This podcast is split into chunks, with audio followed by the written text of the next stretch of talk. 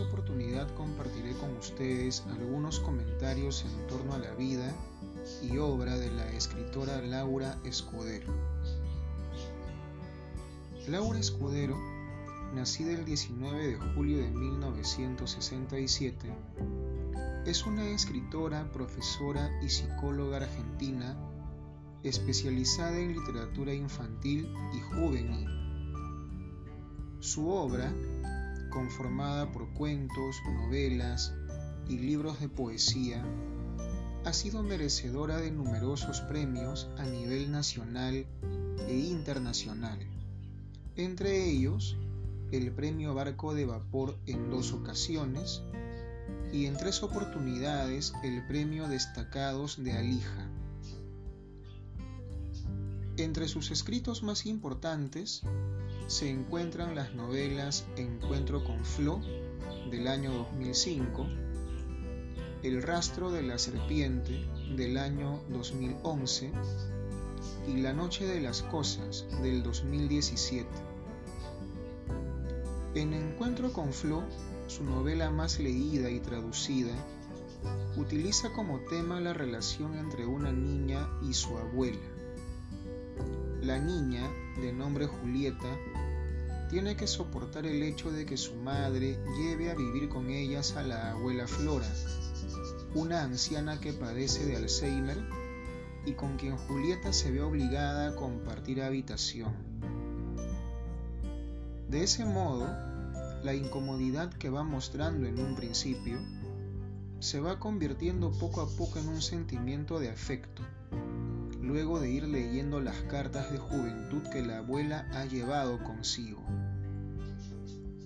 La lectura de aquellas cartas no solo hace que Julieta vaya sintiendo más afinidad con esa abuela casi desconocida, sino también la lleva a toparse con sabios consejos de vida que le enseñan a cultivar de un mejor modo los encuentros que llega a tener con personas valiosas y significativas.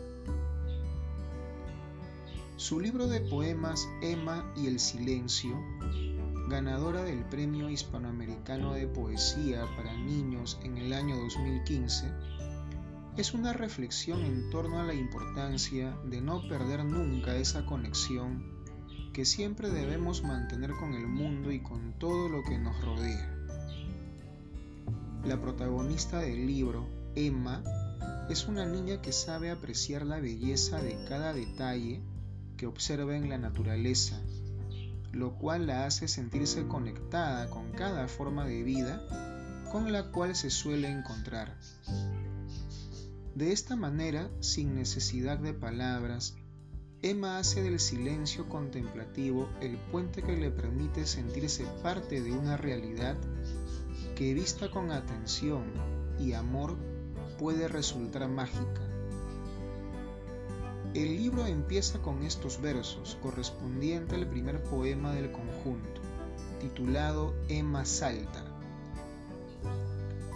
Hay un silencio en el silencio que guarda la música del mundo.